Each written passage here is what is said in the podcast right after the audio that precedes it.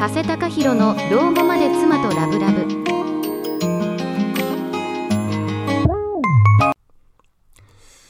はい、皆さんこんばんは、加瀬隆弘です。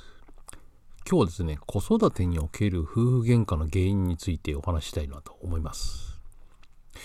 まあ、やっぱりですね、子育てというのはですね、夫婦にとって非常に大切な共同作業になりますよね。まあ、しかしですね、子育ての方針をめぐって夫婦喧嘩が起こりやすいっていうのも事実なんじゃないでしょうかね。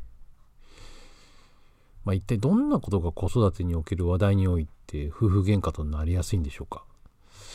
またどうしたらまあ子育てが原因の夫婦喧嘩を減らすことができるんでしょうか。今日はですね特に、えーこれを聞いている旦那さんあなたがですね気をつけるべき子育てにおける夫婦喧嘩の原因についてお話ししたいと思います。まあ、やっぱりお子様がいる家庭にとってですね、まあ、多くの場合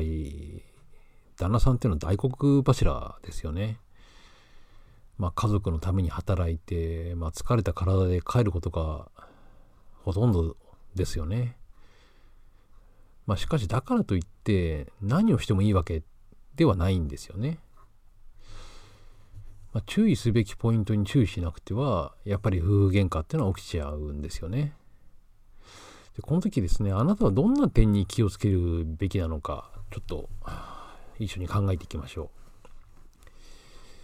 まずですね、挙げられるのが、まあ、子育てに全く関与しようとしないっていうことですよね。まあ、あなたが仕事から帰ってきてもですね、全くこう子育てに関与しようとしない。まあ、これはやっぱり奥さんにとってはですね、非常にフラストレーションがたまることであると言えるんですね。まあ、とは言ってもですね、まあ、実際帰りが遅い場合などはですね、まあ、子育てが手伝えないといった場合も多いですよね。まあ、私も昔そうでしたけど、まあ、帰るのがまあ本当12時夜の12時近いとかザラでしたけどもね。まあ、しかしですね、まあ、そのような場合でもですね、まあ、お子さんの様子はどうだったかとか、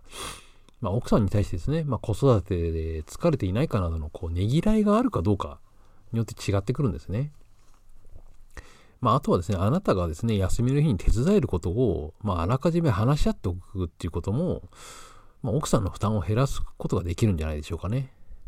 まあ、問題なのは、まあ、子育ては、まあ、女性がやって当然であるっていうふうに決めつけることですよね。まあ、このことはどうしてもですね、奥さんのストレスをためてですね、夫婦喧嘩の原因となることは間違いないですからね。まあ、続いてですね、まあ、教育方針に関して相談をしないということですね。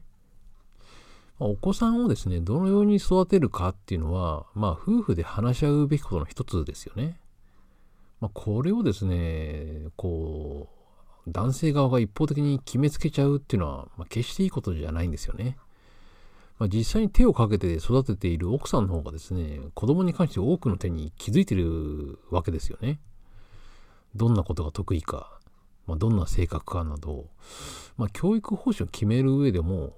まあ、数多くのヒントを持っていますよね。ですから、まあ、教育方針に関しては、まあ、しっかりとですね、奥さんの意見を取り入れることでですね、まあ、子供の性格や成長に合わせた教育方針を決めることができるんですね。まあ、あなた一人で全てを決めつけるっていうのは、まあ、夫婦喧嘩の原因となることがあるので、まあ、注意していただきたいなと思います。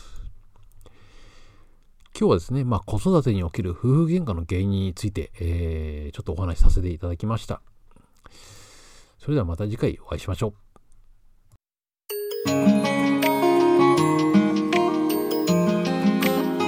加瀬隆弘の老後まで妻とラブラブ